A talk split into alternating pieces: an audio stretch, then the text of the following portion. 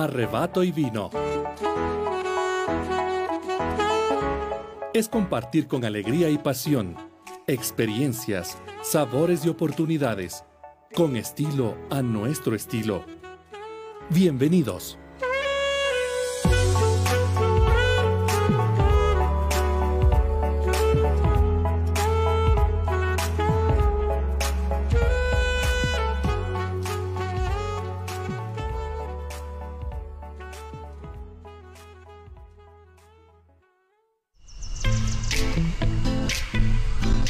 Arrebato y vino es soñar y disfrutar, sorbo a sorbo, paso a paso, la pasión y el desafío de vivir.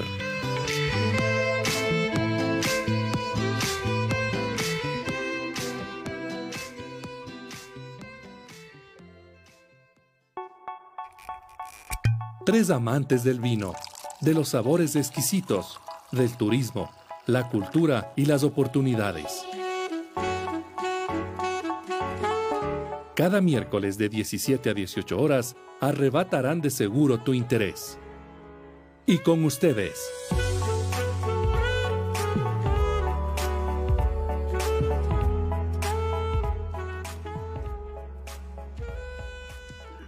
Todos, soy Miriam Narváez y tengo el inmenso placer de estar nuevamente con ustedes. Entiendo las bienvenidas más que las despedidas, por eso vuelvo. Con esta frase de Mario Benedetti les damos la más cariñosa bienvenida a Arrebato y Vino para emocionarles con historias, con sensaciones, con sabores y con eh, por supuesto con vinos. Hoy con los vinos blancos, el aceite de oliva y un especial, especial, súper especial invitado, Jairo Aguilar. Amigos queridos, qué gusto estar con ustedes. Nuevamente esta semana que nos ha traído buenas y malas. Perdió la liga. y otra mala. Bueno, hay que lamentar eh, la muerte de Maradona. Y ¿qué, podemos decir? Todos tenemos que, marchar, ¿no? Que marchar Así dicen. Y lo bueno es dejar buenos recuerdos. Y creo que entre su gente algo habrá de eso. Entre tanto, y con el entusiasmo que Miriam habló, vamos este rato a empezar con este programa tan bonito. Bonito, digo, Elito, por favor. tu palabra favorita. Sí, pero a continuación está mi amiga querida. Y la cumpleañera, eso sí les cuento una muy buena noticia. El lunes cumplió muy, añitos preciosos, mi amiga linda, y le ven tan preciosa como ella. ¡Feliz cumpleaños, Feliz Muchas gracias, muchas gracias. Hola, hola con todos, muy buenas tardes. Qué bueno estar nuevamente con ustedes. Pues ahora vamos a hablar de temas bastante interesantes. Vamos a hablar de los vinos blancos, que a muchos gusta, el aceite de oliva, que es algo muy especial, y como dijo Miriam, pues tendremos a un eh, invitado de mucha, de mucha categoría. Así que quédense con nosotros, no nos abandonen y vamos a aprender mucho en esta tarde. Bienvenidos todos. Bienvenidos y con un tema no bonito, lindo. Sugar de Maroon 5 con la interpretación de Landon Austin y Lindsay L.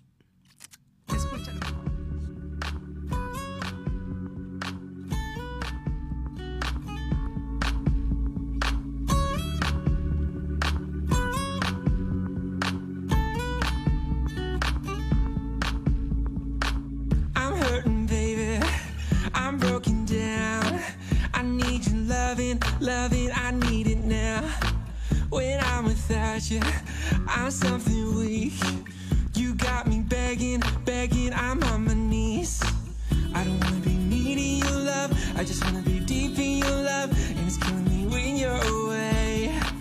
Ooh, baby, cause I really don't care where you are, I just wanna be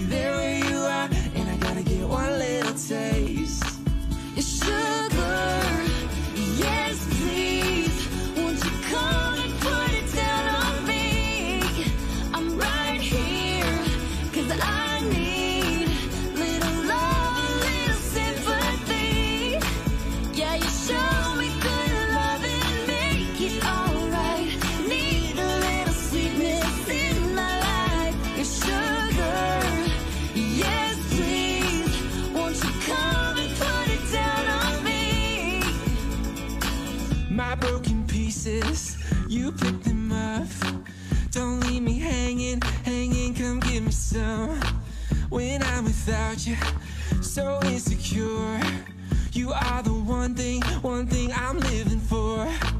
I don't wanna be needing your love. I just wanna be deep in your love. And it's killing me when you're away. Ooh, baby, cause I really don't care where you are. I just wanna be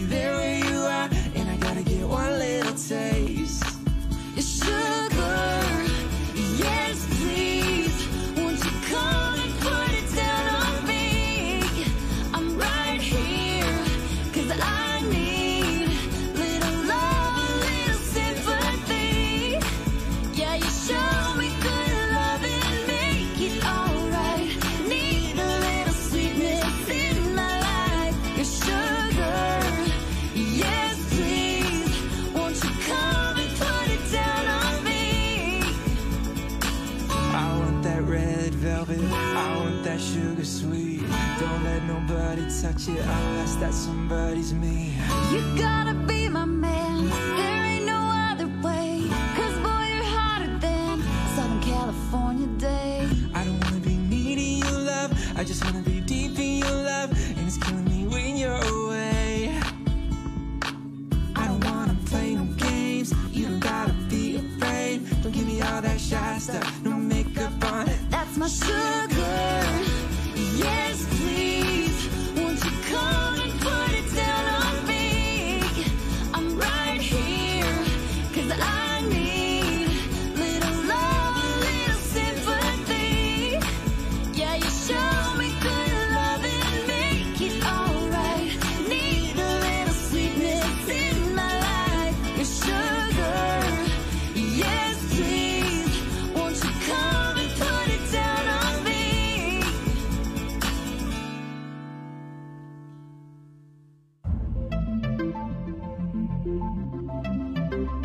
Más que una botella, encierra la alquimia entre el placer, el arte y la ciencia de lograr la bebida de los dioses, el vino.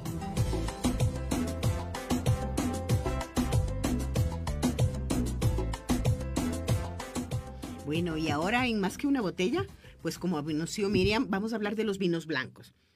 A menudo se suele escuchar decir que el mejor blanco es un tinto o que es solo para mujeres. En una sociedad machista, el vino tinto se lo relaciona con lo recio, con la forma masculina del poder y de saber. Así que una vez dentro del contexto y en contraparte, esta vez proponemos la atractiva provocación que encarnan los vinos ¡Qué blancos. provocación! Sí. Imagínate. Vamos a probarlos, sí, friecitos. Ellos llegan pues directamente a nuestra sensibilidad. Sus aromas son delicados, un cuerpo dócil, una franca armonía, con un alto nervio ácido, que es lo que lo hace interesante, y finos y tibios alcoholes. Es un desafío al paradigma cultural en el que vivimos. ¿Qué les parece, amigos, para aquellos que no que nos responden que sus preferencias están con los vinos tintos? Si les invitamos a que abran su mente y espíritu para darnos la oportunidad de descubrir otra dimensión del placer, del sentir, del ser hombres y mujeres, si por ello, sin renunciar pues a lo delicado, a lo suave, a lo blanco. Podemos decir que el vino blanco es un grito a la diversidad en tiempos de globalización. Y lo cierto es que podemos encontrar vinos espectaculares de todas partes del mundo. Bueno, los expertos dicen que vino blanco nace del romance, Ah, entre la cepa o variedad de uva y el paisaje en el que crece. qué lindo, qué frase más bonita, ¿no? Lo bonito digo siempre yo. Sí. y para que ese idilio de fruto, el fruto deseado, los climas frescos, las estaciones diferenciadas y moderadas de la insolación son las apropiadas. ¿Eso qué significa, amigas? ¿Qué Que significa? crece en cualquier lugar.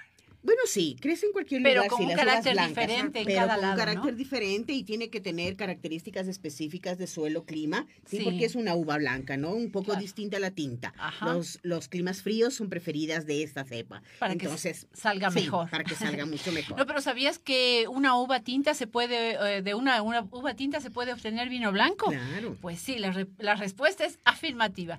Y se debe a que todas las uvas, con alguna rara excepción, por ejemplo, la garnacha tintorera tiene la pulpa eh, coloreada, ¿no? En Ajá, cambio, las otras tienen la pulpa blanca. blanca. Entonces, eh, se permite, se, se puede elaborar vino blanco con cualquier uva, aunque sea tinta. Pero si en los tintos consideramos a la Cabernet Sauvignon, que ya les habíamos contado, como la reina de los tintos, ¿saben quién comparte ese reinado? Pues la rubia más internacional y glamorosa, la Chardonnay. Probablemente es una variedad de una uva mm, la más conocida en el mundo. Y también Claro. una del cultivo más amplio, extendida eh, por buena parte del, Del mundo, mundo, realmente, sí, ¿no? sí, sí, es sí, debido sí, a sí. la adaptación climática. Sí. Por eso preguntaba. Y bien que ya aclaran, porque el público siempre tiene sus inquietudes y hay que mejor esos Claro, vacíos. pero siempre les vamos a contar en qué zona está mejor, ¿no? O sea, en Borgoña, en, dónde se dan de mejor manera. mejor, Cuente, ¿no? cuente. Bueno, con esta cepa se hacen vinos en, en tantas zonas del planeta y tan variados a la vez. Van desde el sedoso y aterciopelado en California, un vino fino y convencional de la famosa Borgoña, ¿no? En Francia, con muchas notas de fruta tropical en zonas cálidas y un enorme frescor y elegancia en Champagne. Algo más ácida podemos encontrarlo en Sudamérica o gruesos y corpulentos en Australia y un sinfín de características y zonas que gozan de esta polivalente y agraciada variedad. No, bueno, sea como sea la sensación y la región del mundo, este vino es realmente una muestra innegable, que es la muestra del paisaje Del en el que crece, ¿no? Sí, sí, sí. ¿No les hemos contagiado con esto el inmenso deseo de salir a buscar una copita de Chardonnay? Con lo que les vayamos diciendo, van a ir volando. Esperemos que sí. Pero bueno, ¿de dónde salió esta cepa? ¿De dónde salió esa cepa? Es originaria de la región francesa de la Borgoña, ¿no? Ajá. De los alrededores del pueblo que lleva su mismo nombre, ya que en esta región es común la siembra del cardo, que en francés es chardon, y que con el tiempo degenera en chardonnay. Sin embargo, hay quienes dudan de esta versión y afirman que creen que tiene un origen histórico. Como Así todas que las cepas, ¿no? sí, Como todas todas las tienen cepas. eh, años de historia y, y- y- y lindas y lindas cosas que podemos contarles, ¿no? Así que, Lito, por favor, Así que estamos verán, les casi cuento. con la copa en la mano. El nombre de Chardonnay es la adaptación al francés de la palabra hebrea Sahar Adonai, que significa puerta de Dios, en referencia a la ciudad santa de Jerusalén. Esta cepa de variedad blanca fueron introducidas en Francia por los cruzados desde Palestina. Otra de las características a ser tomada en cuenta sobre esta cepa es el hecho de que su mosto es muy suave y aromático. Es muy valorado para la elaboración de los vinos espumosos, tanto el cava como el champán. Es decir, Claro, una de es- las cepas es una de la, base de para la- de la triada con la que se hace un Ajá. champán. Esta cepa desmonta mitos, pues al ser poco oxidativa, permite la elaboración de vinos blancos con una amplia capacidad de envejecimiento, que al cabo de unos años de reposo en botella puede ser más espectaculares que sus versiones jóvenes. ¡Qué bien! En cualquiera de sus formas, los vinos blancos de la variedad Chardonnay son muy apreciados por su elegancia y refinamiento. Sí, tenemos que eh, advertirles que dentro de las cepas blancas, realmente la que tiene un gran poder de envejecimiento es ajá, esta, claro. la Chardonnay. Muy Ajá. pocos son los blancos que realmente resisten una guarda Claro, por claro su sí. acidez, porque en los blancos lo que se busca, a diferencia del tanino, ácido, ¿no? del tanino Ajá. del tinto, es ese nervio ácido, tiene que haber una acidez. Pero por eso muy enfriamos, enfriamos los vinos blancos para que esa acidez no se pierda. No, y acostumbra a ser eh, protagonista indiscutible de cientos de vinos monovarietales, o sea, de una sola variedad. Pero también forma parte de coupage, o sea, mezclas en las que, al ser considerada una variedad noble, se la utiliza para potencializar, si cabe, las virtudes del producto final. Qué bien, ¿no? Incluso Sí, sí, sí, ayuda. sí. Pero esta uva Chardonnay es tan cautivadora y elegante que algunos de los vinos blancos, les cuento, más caros del mundo están elaboradas con ella. El Romanée Conti, como el de. Pinot Noir, pero acá es el Montrachet Grand Cru. Su precio sobre, ¿qué creen? 6 mil euros. Todo un tesoro. Poquito, No, Todo un tesoro. Claro. Bueno, Poquito y yo no. todavía no recibo mi regalo, así que ya saben. Sí, entre, Uy, entre el Chardonnay. paseíto que me ofrecieron la semana pasada y el Chardonnay estoy hecha. Así que Bueno, ya les invitaremos a todos, queridos oyentes, Sí. para que compartan conmigo este maravilloso regalo que me van a hacer. No, no, yo me refería que poquito los 6 mil euros después de que nos pague el productor. Ah, bueno.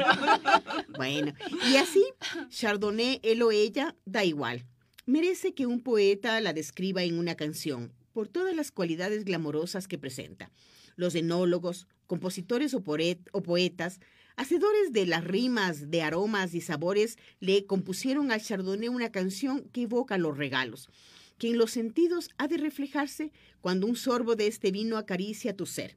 Sentirás entonces todos los frutos verdes, los frutos tropicales, las notas de lácteos, las de panadería y fermentación, una nota final de mazapán, un juego de acidez y una ligereza en boca. Como para no perderse no con esa descripción. sí, sí, sí. Así que a seguir disfrutando con nosotros de este Chardonnay y de la canción. Sí. Y de la canción. Rosa Claro miel sí. de Rosario Flores, por favor. Qué bien. Sí, Señor, va muy bien con Le este ruego, por favor.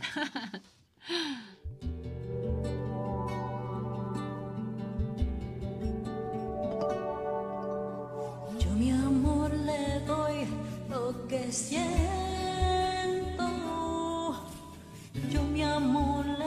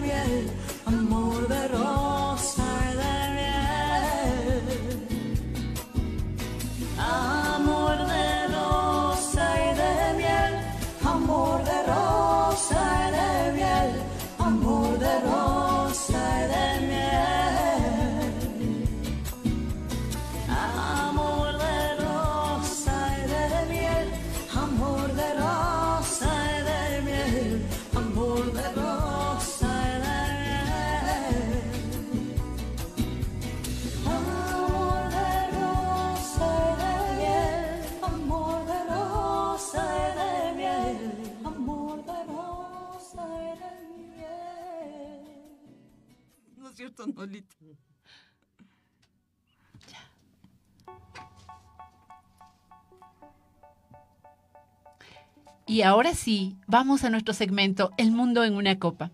Enoturismo es poner el paisaje y la historia en una botella, es, ser- parte del viñedo. Ahora, ustedes amigos queridos, ¿tienen su copa en la mano? Pues vamos a sostenerla fuerte. Perdón, perdón, perdón. La copa en la mano. Uy, la copa en la mano, por favor. bueno, al final del camino solo recuerdas una batalla, la que libraste contigo mismo, el verdadero enemigo, la que te hizo único. Con esta frase del genial y para muchos el mejor enólogo del mundo, Alejandro Vigil, plasmada en la etiqueta de sus vinos, nos dirigimos a un punto en el mapa, en Maipo, a 30 kilómetros de Mendoza, Argentina, en Chachingo. Allí, en el 2003, se juntaron dos grandes, Adriana Catena, hija de Nicolás Catena, propietario de Catena Zapata, de las más prestigiosas bodegas de Argentina, y Alejandro Vigil, brillante ingeniero agrónomo y enólogo argentino, director técnico de la compañía vinícola familiar Catena Zapata. ¿Ves cómo sé? Este montón de datos que les doy.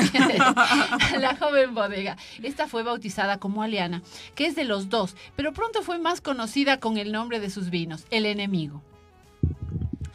Pero Pero, ¿Pero ¿por qué? el Pues- enemigo? ¿Pero por qué el enemigo?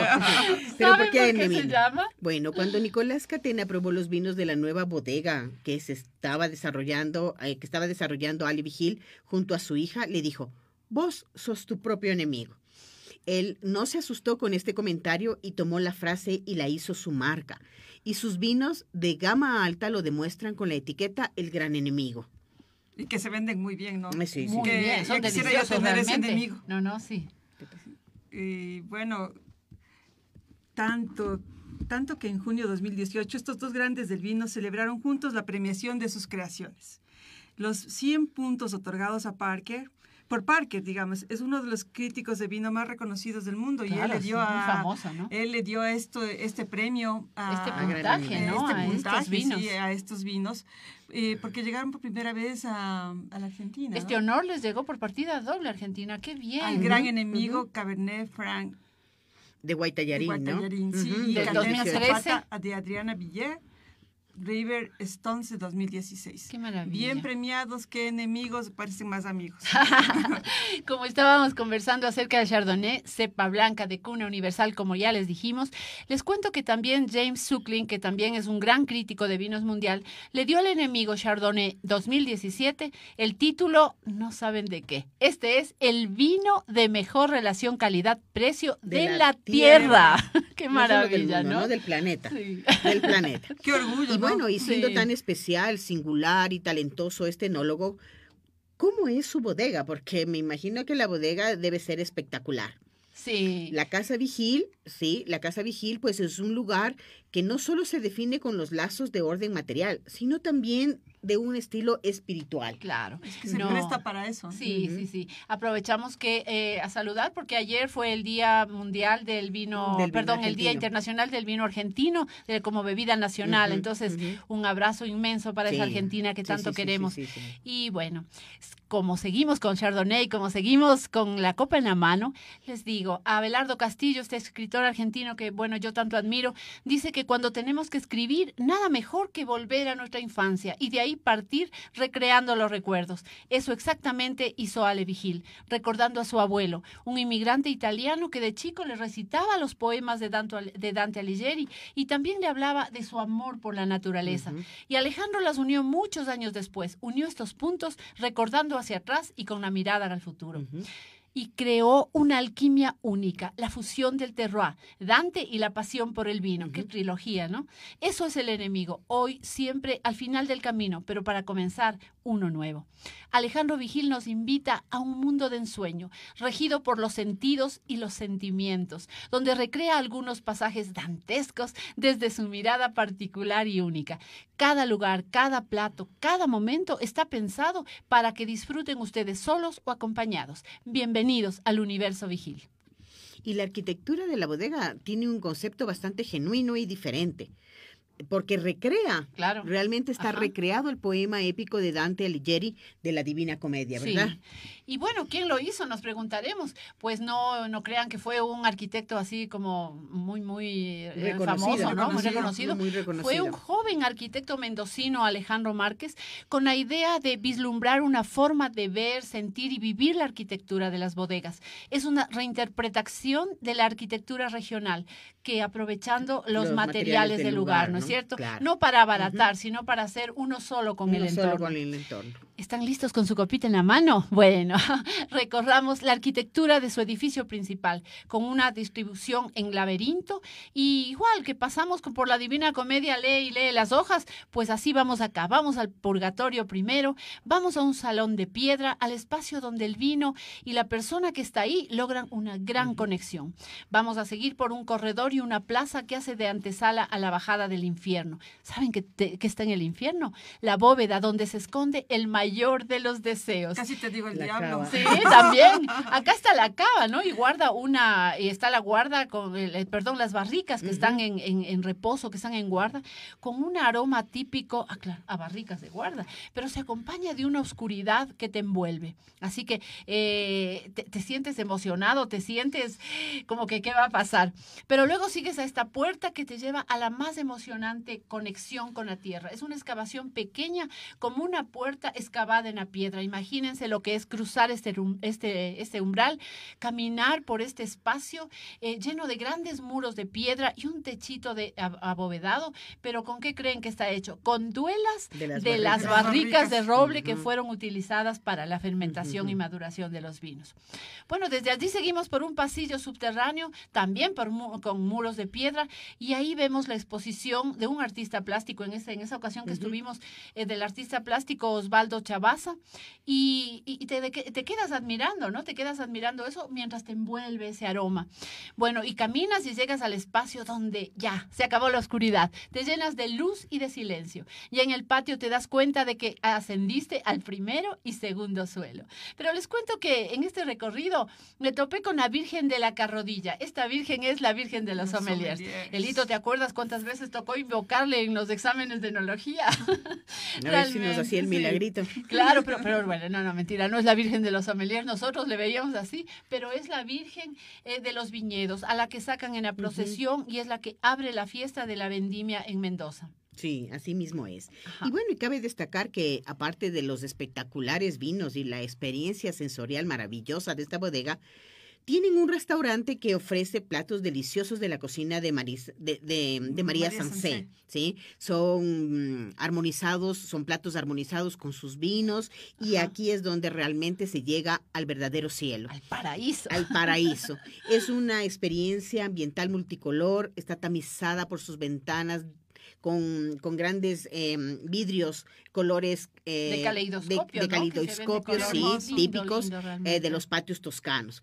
Pero nada de esto es tan importante como conocer la dimensión de esa persona cálida, sencilla, apasionada, como son los grandes hombres, ¿no? Sí. Aquellos que dejan marca en el camino, en la historia. Claro. Y si tenemos suerte, pues tal vez se nos acerque sigilioso y tímido Sí. a nuestra mesa y nos pregunte, ¿qué tal la estamos pasando? Y así, así, sucedió, ¿no? Así, nos así es, preguntó. así nos y así, preguntó. tal cual. Cal- cálido, sencillo, apasionado. Así es Alejandro Vigil, el Messi de los vinos, como lo llaman en Argentina, el genio del vino que sabe que la gloria es compartida con su país, con su gente y con su historia. Menos mal que no le llamaron Maradona. Ay, no, no, por favor, totalmente distinto. Bueno, y a continuación, amigos, una canción extraordinaria. An- Los And I Love Beatles, Her, de los Beatles. De es los un Beatles. cover eh, interpretado por Luigi. Gracias. Música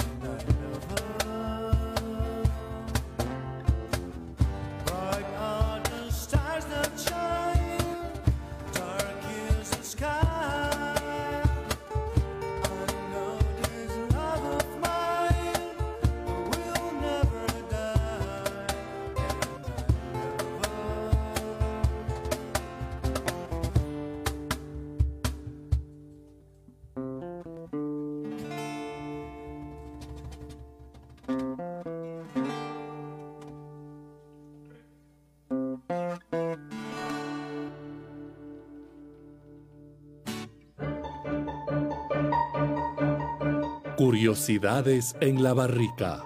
Encontrar, explorar y descubrir es más que un instinto, es un deseo por saber lo que guarda la barrica.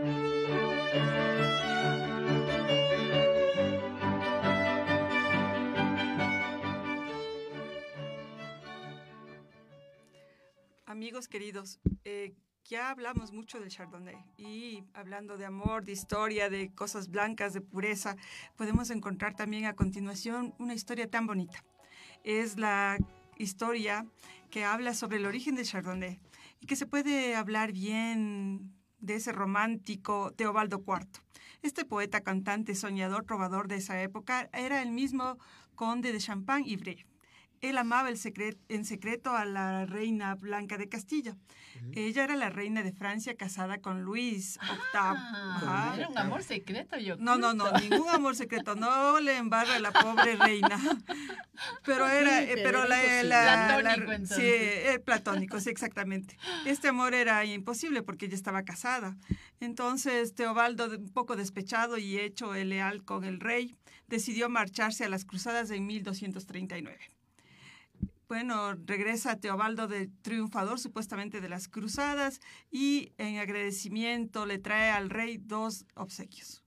Una rosa de Damasco y una cepa desconocida a la que se considera la antecesora de la variedad de Chardonnay. Ah, qué Pero bien. ¿para quién creen que era la rosa? Oh, Para la reina. Por Sí. supuesto. Pero fíjense que esto, esta, ese Chardonnay que él le regaló, que supuestamente es la, La la- antecesora la de- antecesora, ¿no? Chardonnay. Eh, de sí, que, que lo hizo, se hizo tan famoso. Y y una de las casas de- que elaboran los más famosos champán, en, en Champán precisamente, eh, le hizo un homenaje. Y hasta el día de hoy, en honor a Teobaldo IV, existe la imagen en la que aparece él, en el sello en la botella. Desde esa época a la Ay, actualidad. qué bonito, ¿no? realmente Sí, es un homenaje. es un Ujú. homenaje. Es un homenaje.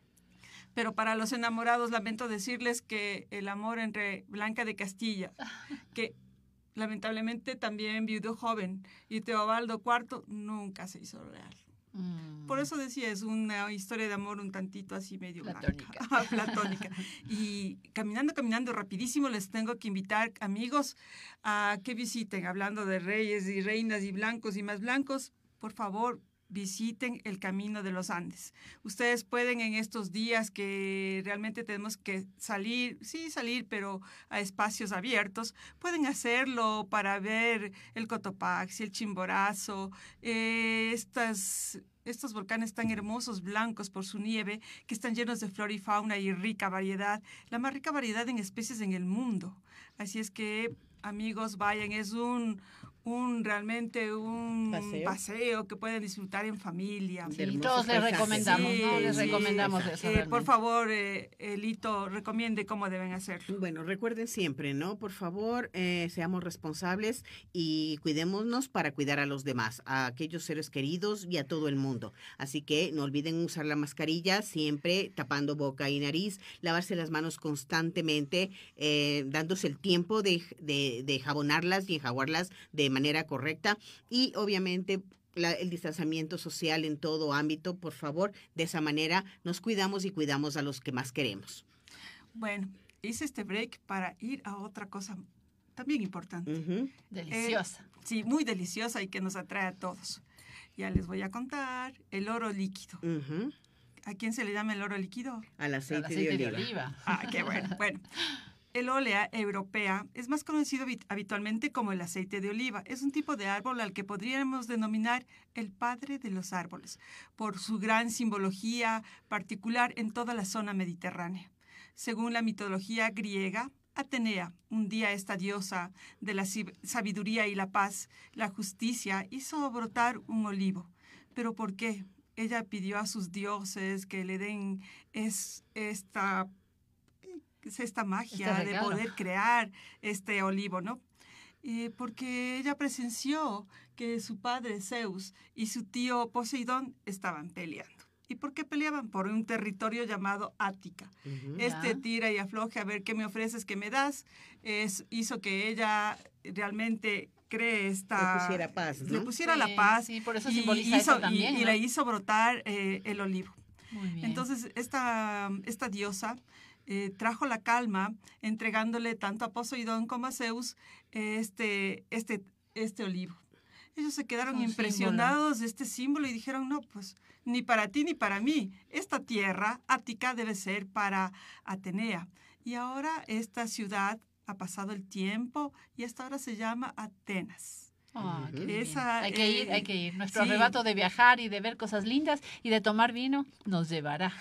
como les dije, Atenea se presentó con este ramo y entregó, se acabó el conflicto y bueno, e- este fruto exquisito, eh, ahora es- se obtiene este, este líquido sagrado, este líquido de oro que se utiliza para in- alinear los alimentos, dar vitalidad, curar las heridas e incluso lo usan como para iluminar en las noches, antiguamente sobre todo. Y hablando de antiguamente, les cuento que eh, cuando hubo el diluvio. Noé ya le dejó a la blanca paloma que vuele y ella regresa. sí, ella regresa con una rama de olivo. Y bueno, no sé cómo habrá sido el diluvio, pero según eh, Noé cuenta fue desastroso. Y los que sobrevivieron fueron los árboles de De olivo. olivo. Ujú. Ajá. Entonces, eh, Y bueno, realmente y en es- la Biblia también, ¿no? eh, se hace eh, mención, mención al huerto de los olivos, al- en donde Cristo... Exacto, donde De Cristo todos los Ajá. tiempos, al- ¿no? sí, al- de el huerto de los olivos Ujú. de Getsemaní, que significa prensa de aceite. Allí Ajá. es donde Cristo solía ir a A orar, orar, y ujú. donde... le- Y comenzó su sí, calvario, comenzó ¿no? su Ajá. calvario porque allí le tomaron preso. En la actualidad el, olivo es tan cercano, espiritual y duradero que continúa teniendo el mismo prestigio que la antigüedad. Eh, lo usaban, como ya sí dije, para untar inclusive a los muertos. No solo eran los Ungir. aceites ungibles, ungirlos. para Ajá. ungirles. No solo esos aceites deliciosos y aromas exquisitos, sino también usaban esto, el aceite de oliva. Entonces, es indispensable que ahora en nuestra alimentación, usted doctora también sugiera eh, que se use este, esta delicia, este viejo amigo que siempre está dispuesto a darnos lo mejor.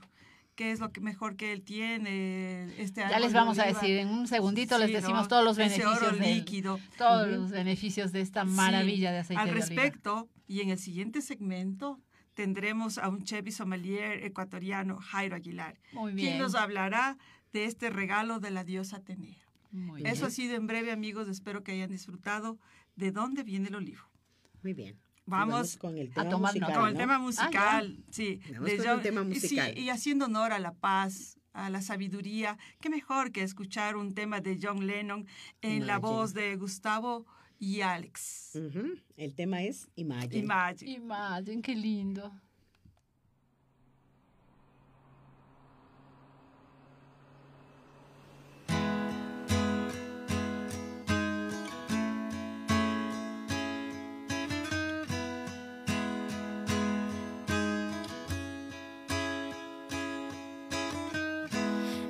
Imagine there's no heaven. It's easy if you try. No hell below us. Above us, only sky. Imagine all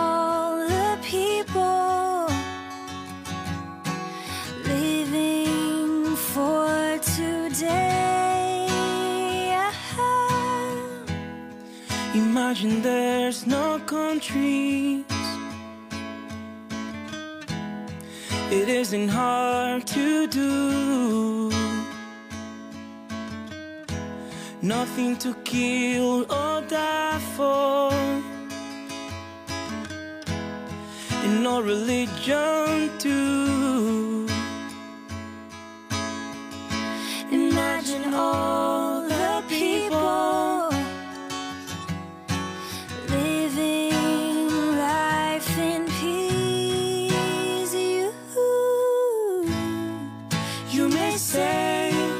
May say I'm dreamer, the only one. I hope someday you'll join us and the world will be as one. Imagina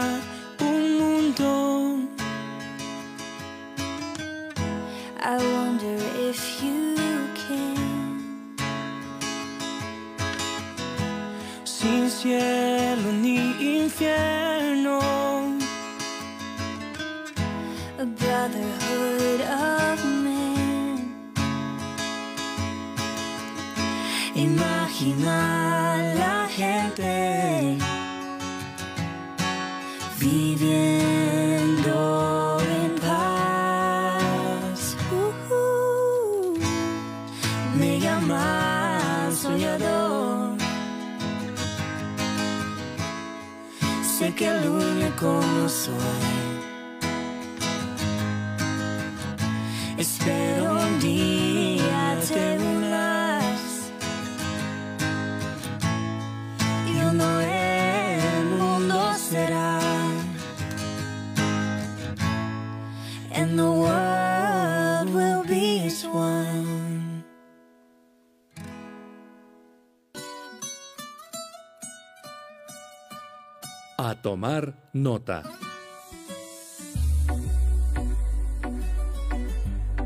Para disfrutar del elixir de la vida, no necesitas ser experto. Solo poner un poquito de atención, beber un sorbito y por supuesto tomar nota.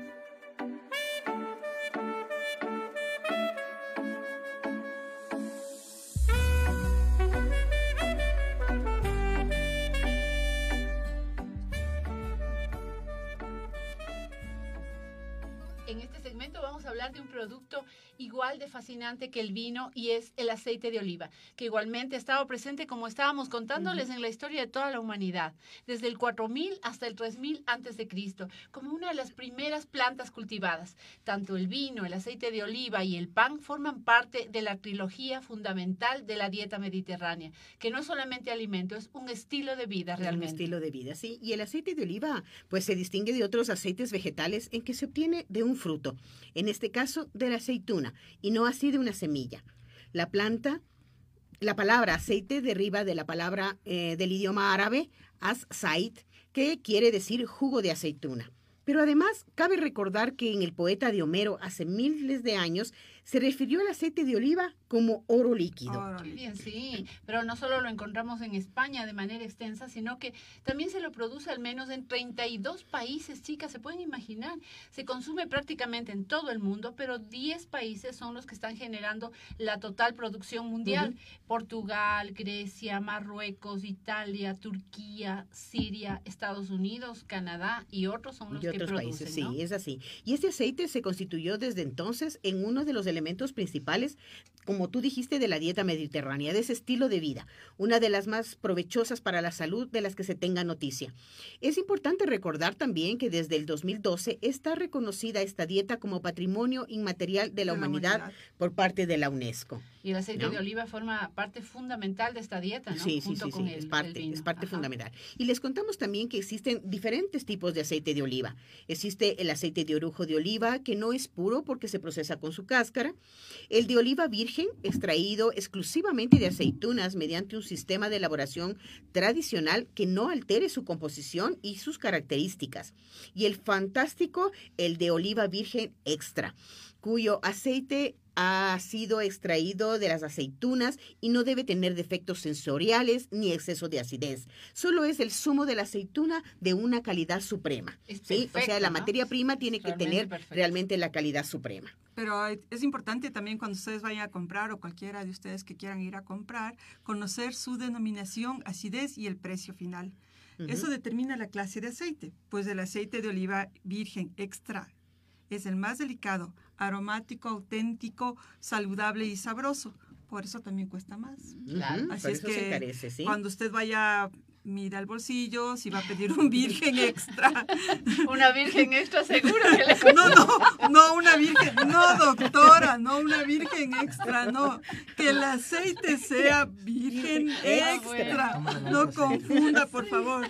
Eso encarece el precio en relación a los demás aceites Ah, de bueno, oliva. hablando claro. Hable con, hable con propiedad. Esto es un programa decente, por No, favor. chicos, no, les voy a contar a nuestros queridos oyentes que no solamente, eh, bueno, tiene historia y tiene sabor y todo lo demás, pero tiene unos beneficios para la salud fantásticos.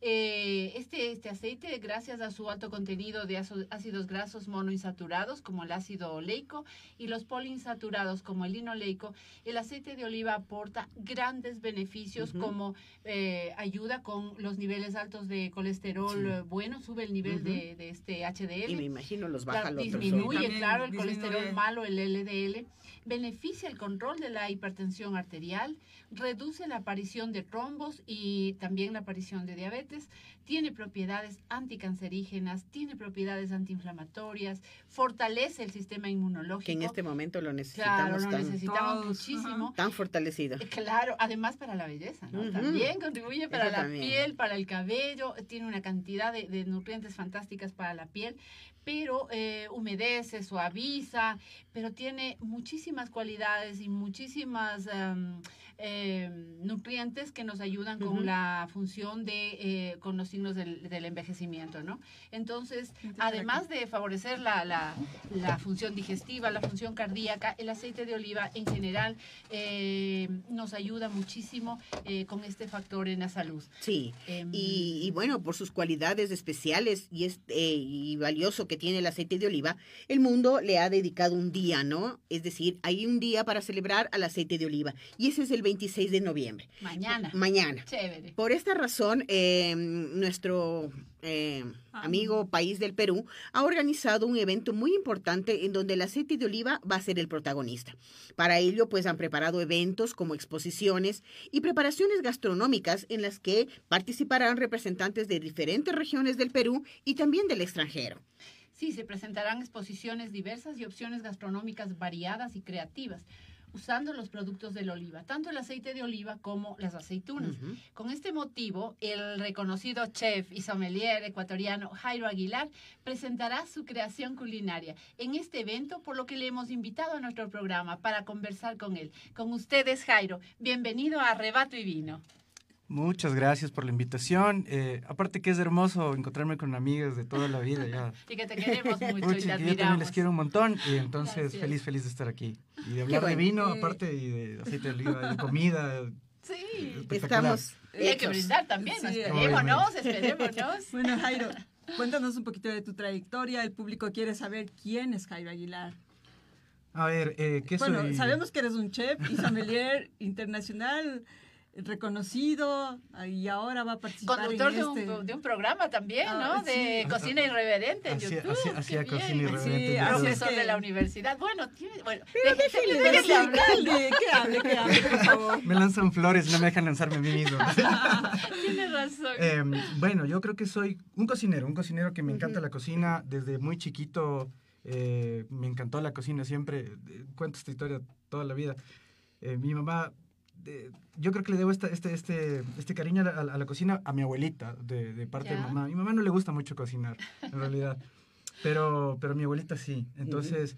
El hecho de verle que ella hacía el pan en horno de leña y que cocinaba para tantas personas, y ella cocinaba para vender también eh, los fines de semana para mí eso fue, creo que, como que lo que me llevó a la cocina, ¿no? Entonces, eh, ah, toda la vida. Yo siempre digo, para ser chef me falta todavía alguna, al- algunos años. Ahora todo el mundo se llama chef. Yo creo que soy un cocinero apasionado y eso sí, me Qué encanta la maravilla, cocina. qué, qué- qué valor, Em, ¿no? 13 años llevo siendo profesor. El otro día estaba haciendo cálculo. Ya son, Pasa volando, ¿no? ya son 13 años y un montón de alumnos que me puse a tratar de contar y pasaron las tres cifras. Así que ya, Qué ya bonito nada. ya. pasar todos tus, tus conocimientos, ¿no? Sí, me llevo con algunos hasta ahora. Hasta ahora Sí, me sí. escriben. Es una de las experiencias de más- varios años. Eh, Más maravillosas que hay, el de ¿Qué- enseñar. El señor, y ahora cuéntanos qué, qué, cómo vas a participar con esto del Perú. Eh, ¿Cómo bueno, se, cómo se va a hacer? Y a mí me intriga.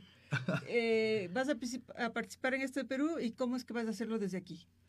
Bueno, eh, más allá de un concurso, esto es como, como una exposición Ajá. por el Día Mundial del Olivo.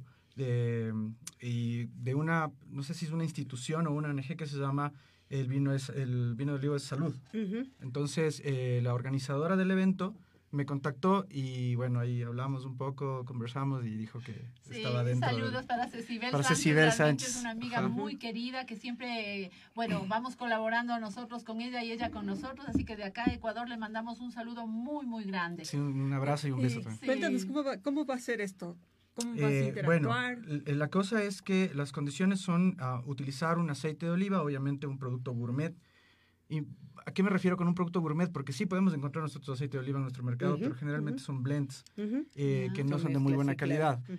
Am, por el mismo hecho de que ustedes, lo que ustedes conversaban hace rato, son productos importados, nosotros no somos productores de, de Claro. aceite de oliva, entonces es más difícil el acceso a productos más gourmet en, en lo que tiene que ver con aceite de oliva. Entonces, la primera condición es usar un aceite de oliva que tenga estas características más gourmet y eh, utilizarlo en un plato, obviamente señalando qué variedad, porque así como en el vino, el aceite Claro. de oliva también tiene variedades. de- variedades, de- de- claro, claro. Apasionante como el vino, ¿no? Claro, apasionante como el vino. Y mm, obviamente señalando qué tipo de variedad vamos a utilizar y cómo hicimos el plato y un poco exponer esto hacia, hacia la- todo Y va a ser vía Zoom Ya, ah, y ya. tenemos eh, 15 minutos por persona. Hasta donde revisé, a lo que entré a la radio, había cada vez hay más Personas personas de todo el mundo, Ujú. los cinco continentes Qué están. lindo. Van a participar. ¿Cuántas personas ¿no? se cree que van a participar? Eh, no sé, yo estuve contando que ya están como entre 25 y 30. Pero Ya, me imagino ya. que debe haber un límite para la inscripción, determinado Ya, ya sí, tiempo. porque mañana ya Claro, es todo. los organizadores, Eh, claro. Ya se El viernes, eh, claro, el viernes desde las 12. y se bien. puede adelantar un poquito de cómo vas a participar o tiene que ser solo No, en- pues sí podemos contar un A poco. ver, cuéntanos un poquito. En realidad para mí el, el- el saber qué plato voy a hacer fue como que la incertidumbre, porque como les decía hace rato, nosotros en nuestra parte cultural ecuatoriana no es que utilicemos mucho el aceite de oliva. Claro. Y cómo Y- realzar el sabor del plato Claro, y el, y el Y aceite tal de vez oliva. utilizarlo mal, Claro. porque puedes decir, sí, voy a hacer algo frito con aceite de oliva, y esa no es la idea. No, Claro, o sea, Claro. podríamos más bien deteriorar el, el aceite ¿no? y, y- y deteriorar el producto Ajá. que La vamos a cosa más hacer. bien es enaltecer al aceite Claro. de oliva. Exactamente. Y utilizar- todas las cualidades. utilizar estas propiedades que tiene, además del aceite de oliva. Algo que, que veía que tú decías, eh, Doc, es además este, este ayuda a la piel. Aceite- Claro. El aceite de oliva tiene vitamina E, Ujú. Sí. ayuda al cabello y a la piel, eso. Lo utilizaban antes, yo me acuerdo que... Untable y tomable. Claro, que se lo ponían en el cabello. Claro. Sí. Es que que se ponían, lo seguimos Todavía, haciendo, o sea. todavía, Yo todavía no, yo no que- me he puesto todavía. Aunque después este, Pero sí me tomo, tan- sí me tomo el aceite de oliva. Claro, Después claro. tienes Sí, que, sí, sí, sí. cuando te lavas, tienes que estar lava y lava para que Claro. te salga eso. Pero cuéntanos de tu plato. Ya, el plato, el plato. Ah, ya sí vamos. Entonces, eh, yo quería exponer algo em, que tenga mucho que ver con el Ecuador. Pero entonces traté de buscar algo que, que sea representativo. Pero como aquí no usamos el aceite de oliva, entonces ahí se me, se me vino un montón de ideas. Porque, bueno, en, en las clases sí hemos usado aceite de oliva para hacer diferentes preparaciones. Hay unos platos, eh, por ejemplo, de Paco Roncero, que es un chef internacional famosísimo, donde hacíamos un confitado de, de pargo con Ah. varias tex- Qué texturas de manzana. Ajá. O sea, solo el pargo en aceite de oliva confitado y manzana en varias texturas. Aire de manzana, crema, puré de manzana, de Ujú, diferentes tipos ujú. de manzana. Se Entonces, dan esa- cuenta de lo que pues es hablar saltaba. con un chef, con un chef que sabe lo que hace, saben cómo nos va a representar de bien, qué maravilla. Ojalá, hab- ojalá, hablar ojalá. con el Es chef se me hace que se me despierte el apetito. ya me veo Claro, aquí con el claro. puré de Sí, manzanas. pero Pero déjanos, cuéntanos de tu cuéntanos. plato. Ya, Entonces, ahora, ¿qué- ¿en qué pensé? Yo, eh, uno de los platos que más me gusta del Ecuador es el sándwich de chancho guayaco. Ah, el Ya, guayaco. todos, ya. todos hemos eh, visto Sí, alguna vez sí, el sándwich sí, de chancho. Es un, el sándwich de chancho básicamente es un eh, cerdito que se cocina al horno, eh, temperatura baja, largo tiempo para que Ujú. se desmenuce. Ya. Entonces pensé hacer eh, un cerdito confitado en aceite de oliva. Ya. Bien. ¿Para qué ¿Cómo me es ayuda el confitado? El confitado es una, una técnica de cocción eh, en aceite eh, o en grasas. En realidad, el Ujú. más famoso es el confit de pato, que se hace Sí. en grasa de pato propiamente, que no debe pasar los 90 grados de temperatura. Entonces, para mí eso es interesante, porque el aceite de oliva hay que tratarlo así. Hay que tratarlo a temperaturas bajas para que no se... no se pierda, sus se desequilibre. minerales, Claro. Porque el aceite es equilibrado. Y más que nada, a diferencia de los aceites, eh, digamos, neutros, el aceite de oliva nos va a dar sabores distintos, dependiendo de la variedad con la que se Claro. haga. Entonces, eh, por ejemplo, para este estaba pensando hacer, hay, hay uno que se encuentra aquí en Ecuador, eh, creo que se llama del duque, es, no me acuerdo la otra palabra, pero tiene, eh, es un blend de variedad de hojiblanca y picuda. Ya. Entonces tiene unas características más Ya. bien frutales y, de, y almendradas en Claro. aceite de oliva. Y eso cambia el, Y claro. Eso va a cambiar. Va a cambiar, el sabor del claro que. Viste que yo en las claro clases siempre sí. les digo, cuando hablamos de aceites y, con el confitados, confitado le va a dar ese sabor. Le- le- siempre les digo, ustedes han leído el perfume. O sea, Sí. No me digan si vieron la película, porque la película no. No, Leyeron el Sí, perfume. sí, sí. Claro, entonces ahí, ahí les, les digo, ¿no? La grasa tiene esta propiedad de, de retener los aromas y, los, y los sabores. Por eso es que la grasa es tan rica además cuando la comes. Claro. Entonces la idea es confitar el cerdito con aceite de oliva y quiero hacer, porque ahora me estoy dedicando a la panadería también. Entonces quiero hacer un pan, un chabata de aceite de oliva también para Claro, que sea como que un complemento. espectaculares esos de aceite de Entonces oliva. eh, la idea es hacer el sándwich de chancho, pero la versión más, gourmet. más gourmet. Más gourmet. Claro, qué bien, qué Qué bien. ¿Y Ya. cuánto tiempo te, te lleva a elaborar este plato? El cerdito sí se, seguramente lo vamos a confitar durante unas 3 horas a 4 horas. Ajá. Y, y tienes que tenerlo listo ya al momento que el jurado... Claro, el o sea, como es, como es eh, vía Zoom, la idea es que ya tenemos que tener el plato listo, presentado y, Y tú y solo explicarás explicar qué después, solamente explicar. Pero ellos te van preguntando y Ya. todo eso. Pues, hay una, digamos, un- unos parámetros de los cuales ya estamos nosotros Ya. enterados como para ver qué es lo que tenemos que explicar específicamente. El, participar, eh, claro, participas representando al Ecuador Ajá. y cuáles son los beneficios que obtienes en lo personal. Yo creo que exposición también. eh, eso, es, eso es bueno es interesante que, que podamos exponer nuestra cocina y podemos eh, exponer que, hay, eh, pro- que vemos profesionales en el Ecuador que hacemos bien las cosas. Hay de los otros también, pero Sí. también hacemos, habemos de los Ujú. profesionales que hacemos Sobre bien las cosas. eso. Y que Ujú. nos gusta hacer esto, que no lo buscamos por dinero o por ganar algo, sino Lógico. porque lo hacemos porque Ujú. nos, nos encanta. Y en realidad, de eso, Eso creo que se se ha nota, tratado ¿no? mi carrera desde, desde siempre. sí, sí, eh, El hecho Siempre ha de, de- de exponer y de presentar la cocina ecuatoriana primero, porque no es el primer concurso que Ujú. participo, Claro. participado en otros. Y más que nada, de educar a las futuras generaciones Exacto. de cocineros Sobre todo a este eso. cariño hacia la cocina. Que es un cariño hacia la cocina, no hacia el exhibicionismo de, wow, soy Exacto. chef y no, no, no. Es el cariño Y sobre, cocina. todo, y sobre todo, Jairo, que creo que desde la parte esta del sentimiento, o sea, del hacer las cosas porque nos gusta hacer, porque Ujú. amamos hacer esas cosas, aunque suene un cliché de, O sea, de- por de ejemplo, cualquier él- propaganda, Elo, ¿no es para cierto? los oyentes, él es como mi, mi ejemplo a seguir. Es- Ay, es Jairo, igual, es igual para mí. claro, sí. es una Muchísimas institución en el gracias. área de toda la vida. o sea, Muchas gracias, Mucho Jairo. respeto. Eh, muy reconocida. Ajá. Pero y yo digo, yo digo, justamente es eso, ¿no? O sea, em, eh, ¿cómo lograr? O sea, ¿cómo lograr que em, desde, desde ese conocimiento y desde ese enseñar, enseñar, el, el- la población en sí, en general, en general, eh, comience a utilizar estos productos que son tan saludables? ¿No? Tan saludables. Yo sé que son caros, Claro. pero así todo, fíjate que ya el Ecuador tiene un, un convenio con Europa que te abrió las puertas Sí, de los aranceles, ¿no es cierto? Ya no los tenemos Ajá. para estos productos y ahora los, Los podemos tener europeos. aquí. Exacto. Sí, exacto. Ya. Poder Entonces, aprovechar ¿Cómo, es- eh, esas cómo- ventajas. cómo poder difundir? ¿Cómo poder difundir el hecho de que se debe utilizar este tipo de productos para mejorar la salud, para mejorar la salud de- del, del público en general? Es que, es que los cambios, y, y- y es otra cosa que yo suelo decir en las clases también, los cambios no son abruptos. O sea, los cambios en la humanidad no son abruptos, son procesos. Si tú quieres cambiar al mundo lanzando piedras, en- no, No. lo vas a lograr. Pero si cambias de donde, desde donde estás, es decir, eh, yo, por ejemplo, exacto, yo, por ejemplo, como profesor, les, les empiezo a inculcar a esas personas y les indico cuáles son los beneficios, ellos van a transmitir esa información Claro. porque les, les va a interesar. A sus hijos, yo qué sé. Igual, en tu familia, o sea, digamos no hablar de la cocina, Ujú. pero si tú quieres que, que tengamos una sociedad de principios, enseñarle principios a tus hijos. Claro. No, O no, no, no pelees con los vecinos, primero con, con, el- con los, con los hijos. No, y como, como profesional, tú eh, enseñarles a tus alumnos, en el caso mío como médico, enseñarles a los pacientes Exacto. qué hacer, de qué manera comer. Claro. Es Cada como uno ir desde su educando trinchera, ¿no? Claro, claro, uno poco a desde su poco a la trinchera. gente y para generar una cultura de Ujú. Salud, Y tener, Lo que y tener estamos- exposición también. Exacto, lo que Claro. estamos haciendo ahora, ¿no? Ujú. Comunicar. Comunicar a la gente, dar a conocer esos beneficios que tiene el aceite. Y yo decía, el extra virgen, sí, realmente es, es caro. Eh, pero vale la pena de que poco a poco eh, se vaya cementando esta cultura aquí en el Ecuador. Claro, o sea, Y ahora qué mejor con tu sándwich, este Rico. guayaco, que Ah. me parece una- va a ser realmente una variedad y algo que le va a llamar la atención. les, les traigo Ah. cuando lo haga. Ay, sí, sí, sí, sí. Vamos a tener que hacer Eh, otro eh, programa en donde sí. tengamos que degustar ese, ese, ese sándwich maravilloso. Sí, eh, y, y me encantó la idea, porque yo me imaginé que me vas a hablar tal vez del cuisito, de alguna cosa así, que es lo típico. Pero que Claro. pensado en el sándwich guayaco Sí. es realmente algo que no tierra, es... costa y oriente, sí, y ¿no? que no, y es que no es algo tan común. Y, y aparte que, que es, es comida popular. O sea, de eso se Claro, trata. es- Si tú quieres es sacar algo, carreta, saca, ¿no? exacto, Sí, saca sí, la comida sí. popular. Porque claro, que podría tener la alternativa de decir, bueno, vamos a hacer un plato eh, representando el Ecuador, un salmón cocinado al vacío con aceite de oliva y especias. No, no, no, no, no, no. no. Genial como, como chef, pero, pero como representante de Ecuador no, no, No, sería tan... ¿Y, y- y esto de la panadería? Eh, como les comentaba hace rato, eh, nació de, de- de mi abuelita, pero con lo que siempre digo también.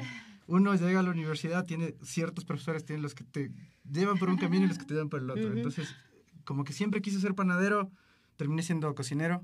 Ya. Y con la pandemia, eh, pues Tocó entré al mundo de la al- panadería. Claro, claro. Ajá. Empecé a hacer masas madres, eh, Ujú. estando en cuarentena. Hacía pancito así en la casa para la casa. Después los vecinos olieron y dijeron, ¡ay, qué rico Qué que está! bien. O sea que es Tienes un bonito. emprendimiento Es un que te dio la pandemia. También, Sí, ¿no? sí, sí, Cuando sí. hablemos del pan tienes que venir, Eh, obligatoriamente tienes que Y venir. les traigo unos que estoy haciendo Sí. unos. Estoy haciendo uno con vino tinto. que Ya, buenazo. sí. Ya, exacto, sí, a eso sí. me refería. Eh, como cocinero, que me encanta tu modestia. Eh, ¿Cuál es la innovación que has hecho ahora en pandemia? Y este sanduchito eh, que los vas a presentar en Perú, me imagino que también lo podrás vender luego acá en Ecuador, en Quito, a los vecinos, a los amigos. Podemos empezar a hacer eso, claro. Sí, ¿verdad? Claro, claro que sí. El pan empezó así. Y miren que llegué a hornear ya tres veces por día. Ay, qué Ah, chévere. tres, tres veces por semana, perdón. Ya. Ajá, tres Sí, veces por semana. ¿Y, y qué tal la acogida? Bien, bien. Al principio eran solo amistades porque subía fotos en, en las redes sociales, pero luego ya empezaron a conocer el producto, porque igual eso es como del boca a boca, como antes. Claro. Que la pandemia Sí, nos llevó sí, a sí, eso. sí, Sí. sí. Nos llevó a eso. Sí. A, A ser a innovadores, a descubrir A otros comunicarse dones. de otra forma. Sí, a- Ujú. y a a, a autosuperarte, digamos. Sí. Bueno, y qué bueno, qué bueno, Jairo, realmente. Y bueno, pues ahora sí vamos al brindis. Vamos al brindis y queremos brindar contigo. Gracias. Ah, gracias. y quiero preguntarte algo. Aquí tenemos un chardonnay. ¿Tú crees que el plato que tú vas a, a- a A presentar, presentar. ¿sí? ese aceite de oliva, o sea, ese aceite de oliva que es lo que vas a tener que realzar, puede combinarse con un vino y aquí tenemos un blanco que posiblemente le pueda hacer juego, porque el chardonnay es como más potente, ¿no? Que cualquiera de los otros, ¿no? Más... Claro, con, con guarda. Ah, como exacto, Para que vaya Exacto, bien. uno que tenga Exacto, roble. ¿no? ¿Crees tú que combine bien, Eh, maride bien? ¿Qué, Tal, qué- tal qué vez se con, tal vez con un cerdito no, si utilizamos una lechona, Ujú. o sea, un cerdo más joven, Más joven. y lo hacemos del confitado, seguramente sí. Y, y combinaría con un chardonnay de la Borgoña, porque los de la Borgoña tienen este, este toque mantequilloso, eh, son más fuertes, uno que tenga una guarda, ¿no? completa, ajá. sí, sí. Servido a 12 grados, no a Ya. 9. ya, seguida Ah, 12. A 12, así más, calien- Ya. más calientito Más para que, para que sí. le soporte al, al Ujú. cerdito. Ya, pues Sí, ven, ven sí, amigos que eh, hay que experimentar, hay que hacerlo. Tomar vino, eh, aprender de vino y tomar vino quiere decir experimentar. Así que arriesguense, hagan, hagan sus combinaciones, cuéntenos qué combinaciones las están haciendo, cómo les ha ido y van a ver. Y van a ver que van a adentrarse brindis. en ese brindis. Un brindis desde el corazón para que te vaya súper bien. Gracias. Doc. Sabemos que te va a ir así, chinchín. Salud. Viéndose a los ojos, ¿no? Sí, Y- viéndose a los ojos, salud. porque si no- Y una, y una Salud. cosa adicional, o sea, quiero saber, ¿esto del Zoom va a tener, eh, va a verlo el público en general? ¿O- Claro, sí, es- es Entonces invita, por favor, invita al público Eh, que te pueda ver. Bi- Bien, bien, es- para eso no vine preparado. Pero bueno, les invito a todos a que vean el, el Día Mundial del, Olivo. lo Está en mis redes sociales, eh, lo he venido publicando desde que, desde que Ujú. me aceptaron. Es eh, el olivo vino, eh, el olivo es salud, se llama la página de donde se va. De todos modos voy a subir los, los enlaces a Zoom porque ya tenemos los enlaces para, para esto y en las redes sociales. Y sin embargo, eh, en el Facebook está la página... Del vino de salud. eh, ¿Y a qué hora va a ser no, este? es- No, es del el oli- olivo de el- salud. El olivo es El salud. vino también, pero Eh, el sí, el olivo. Aceite, el aceite de oliva es salud, es la página Ya. El de la organización. a ver, amigos, ustedes pueden ver a Jairo en el aceite de vino es El salud, aceite. la página, ¿no? El aceite, El aceite de olivo es, es salud. salud. Uy, ya, ya, ya, solo el olor. ya Solo el olor. ya. Entonces, Ya ¿y, a qué hora va a ser?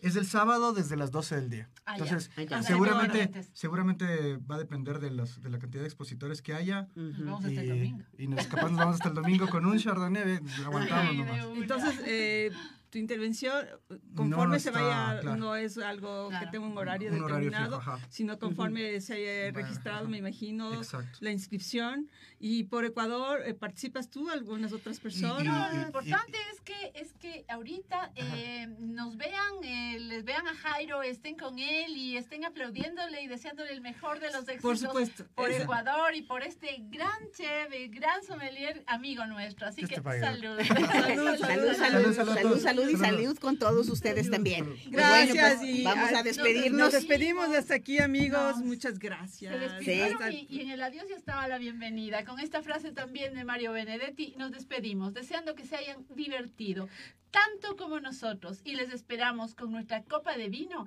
la próxima semana en un lugar hermoso para hablarles de vinos, de más vinos, de secretos y de salud. Así que adiós. Amigos, por favor. Quiero que les vean las aceitunitas negras que Por trajimos, favor. por favor, en honor, Para combinar con en el honor a Jairo, sí. Gracias.